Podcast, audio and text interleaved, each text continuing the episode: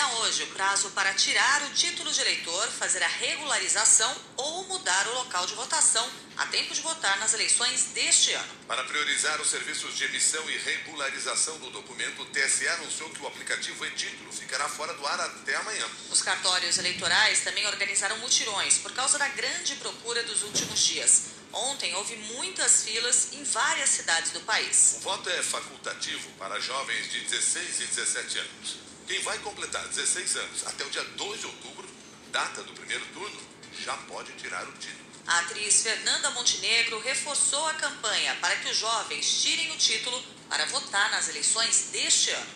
Quem fala aqui é Fernanda Montenegro. Meus jovens, pelo amor de Deus, tirem o título e votem. Votem, votem pelo Brasil. Vovó está pedindo.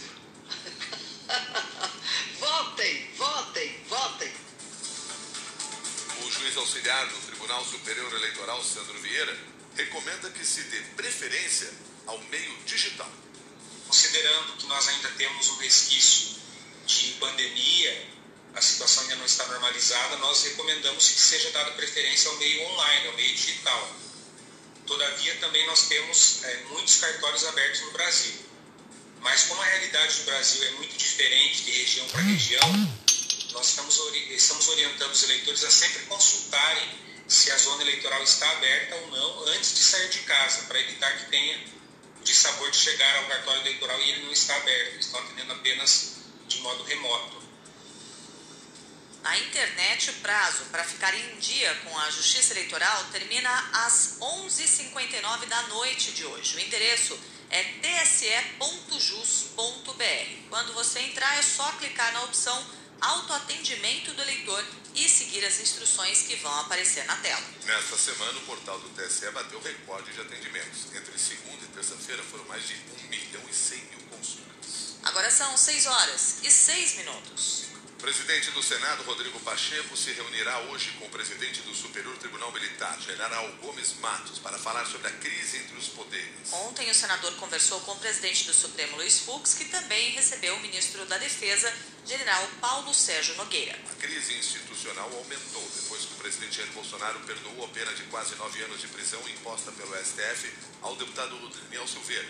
Além de beneficiar o amigo, o presidente intensificou os ataques aos ministros do STF e ao sistema eleitoral. Antes da reunião com o Fux ontem, o ministro da Defesa e os comandantes das Forças Armadas estiveram com o presidente Jair Bolsonaro. No encontro com o presidente do Supremo, o ministro da Defesa afirmou que as Forças Armadas estão comprometidas com a democracia brasileira e os militares atuarão para que o processo eleitoral transcorra normalmente. O ministro Paulo Sérgio Nogueira também reafirmou o permanente estado de prontidão das Forças Armadas para o cumprimento de suas missões constitucionais. Há duas semanas, o ex-presidente do TSE, Luiz Roberto Barroso, disse que as Forças Armadas estão sendo orientadas a atacar e desacreditar o sistema eleitoral. Nos últimos oito meses, os militares enviaram 88 perguntas ao TSE que reproduzem o discurso do presidente Bolsonaro contra a segurança das urnas eletrônicas. A conversa do presidente do Supremo com o senador Rodrigo Pacheco foi reservada e durou 45 minutos. Na saída, o presidente do Congresso disse que ataques ao Supremo e contra as eleições são anomalias graves. O que nós não podemos é permitir que o acirramento eleitoral, que é natural do processo eleitoral e das eleições, possa descambar para aquilo que eu reputei anomalias graves de se permitir falar sobre intervenção militar, sobre atos institucionais, sobre frustração de eleições, sobre fechamento do Supremo Tribunal Federal.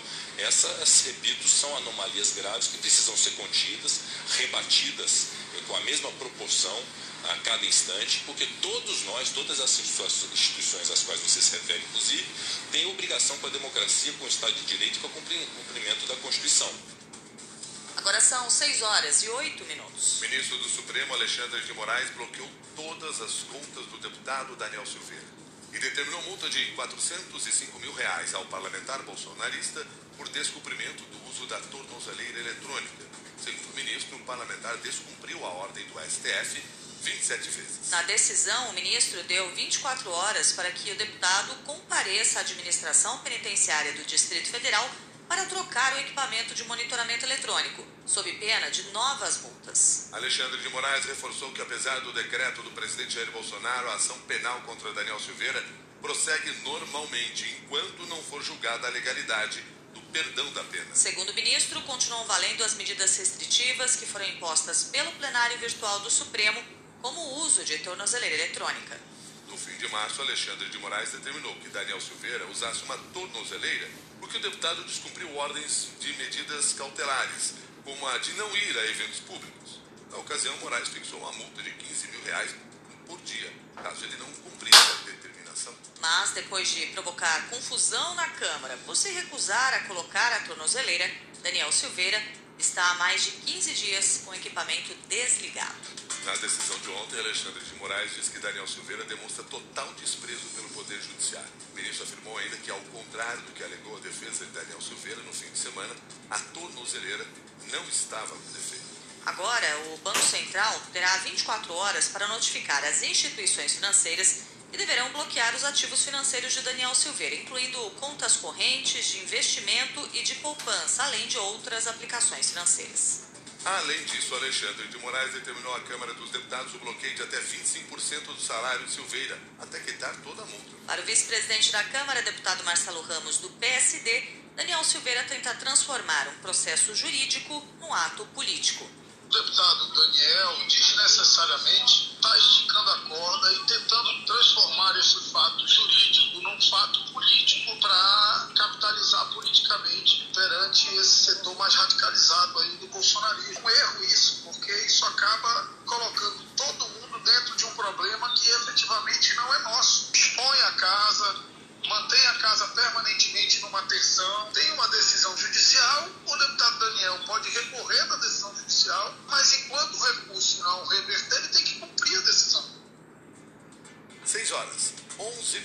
agora. O ex-governador do Rio, Sérgio Cabral, foi transferido ontem à noite para o complexo prisional de Bangu. Uma inspeção da vara de execuções penais na carceragem do batalhão da PM em Niterói encontrou várias irregularidades na cela em que Cabral estava. Durante a vistoria foram apreendidos celulares, anabolizantes, cigarros eletrônicos e até listas de encomenda de comida por aplicativo. Você está acompanhando os destaques do Jornal da CBN. A Corregedoria da Câmara Municipal de São Paulo vai investigar a conduta do vereador Camilo Cristófaro, do PSB, por reproduzir uma expressão racista durante uma sessão da CPI dos aplicativos. O vereador participava da audiência por videoconferência. Outro parlamentar estava com a palavra, mas o microfone de Cristófaro estava aberto quando ele fez o comentário. Vou iniciar com a senhora Cláudia Utz, senhor da IURC. Armarinho no lava na calçada. É coisa de preto, né? Eu gostaria que desligasse o som, por Não vai gentileza. desligar não, não vai desligar não, porque acabou de ficar Não, não, acho que falou de Não, alguma não, coisa não, não, de. Não, não, não, não, não, acabou de ficar registrado, Gilson. O vereador Camilo Cristófaro chegou a apresentar duas versões diferentes para tentar justificar a declaração racista. Primeiro, ainda com a sessão em andamento, ele enviou um vídeo que alega que a frase não teria significado racista. Na gravação, o vereador está em um galpão com veículos antigos que ele coleciona e disse que se referia a um carro preto. Eu estou fazendo uma gravação aqui. Estou dizendo exatamente que esses carros pretos é exatamente que dão trabalho, que os carros pretos são F. Estou dizendo aqui, ó, que carro preto não é fácil para cuidar da pintura. Mais tarde, em uma reunião do Colégio de Líderes da Câmara, o vereador deu outra desculpa. Disse que fez uma brincadeira com um amigo negro. Ah, eu estava com o Chuchu, que é o chefe de gabinete da Sub de Piranga, e é negro, é negro. E eu comentei com ele, ele que estava lá, que inclusive domingo nós fizemos uma limpeza lá, e quando eu cheguei eu falei assim, isso aí é coisa de preto, né? Falei pro Chuchu, como irmão, porque ele é meu irmão. Alguém se sentir ofendido, eu acho que deve se sentir, eu peço desculpas por um contexto que eu fiz com ele, que ele faz comigo. Esta não é a primeira acusação de racismo contra o vereador Camilo Cristófaro. Em 2019, também durante uma sessão da Câmara, ele chamou o vereador Fernando Holliday, na época era do DEM e é negro, de macaco de auditório que só quer aparecer. Até agora, o caso não foi julgado pela Corregedoria da Câmara. O episódio envolvendo o vereador foi o segundo caso de racismo registrado em São Paulo em menos de 24 horas. Na segunda-feira, no fim da tarde, a funcionária do consulado da Hungria em São Paulo, Agnes Vaida, que é loura, teve que sair de uma estação do metrô escoltada por seguranças e pela polícia, após reclamar do cabelo da auxiliar administrativa, administrativa Wélica Ribeiro, que é negra.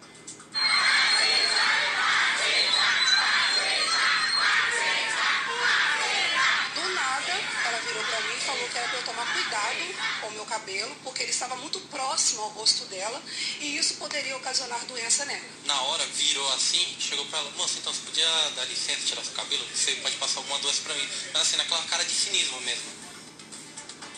Agora são 6 e 15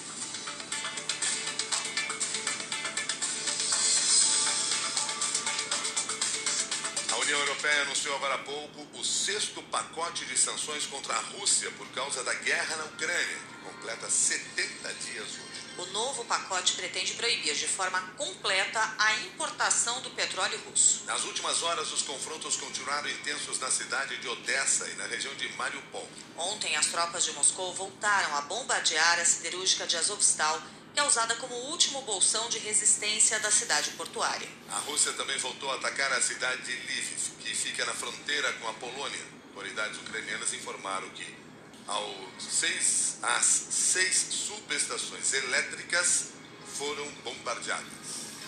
6 e 15